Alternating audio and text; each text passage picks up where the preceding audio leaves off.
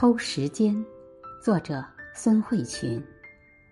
詹姆斯·凯尔曼是布克奖得主，作为英语小说界的诺贝尔奖，能获得该项奖是对一个作家莫大的肯定。他接受记者采访时说：“早上五点半到七点，大多数时间他都在书桌前，每一天都是如此。”我之所以养成这个习惯。是因为感受到来自外部那些必要事物的压力。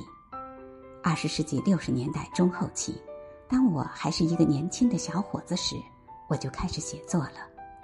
我不放过任何能找到的工作，大多数工作都是从早上八点开始，然后无休止的继续下去。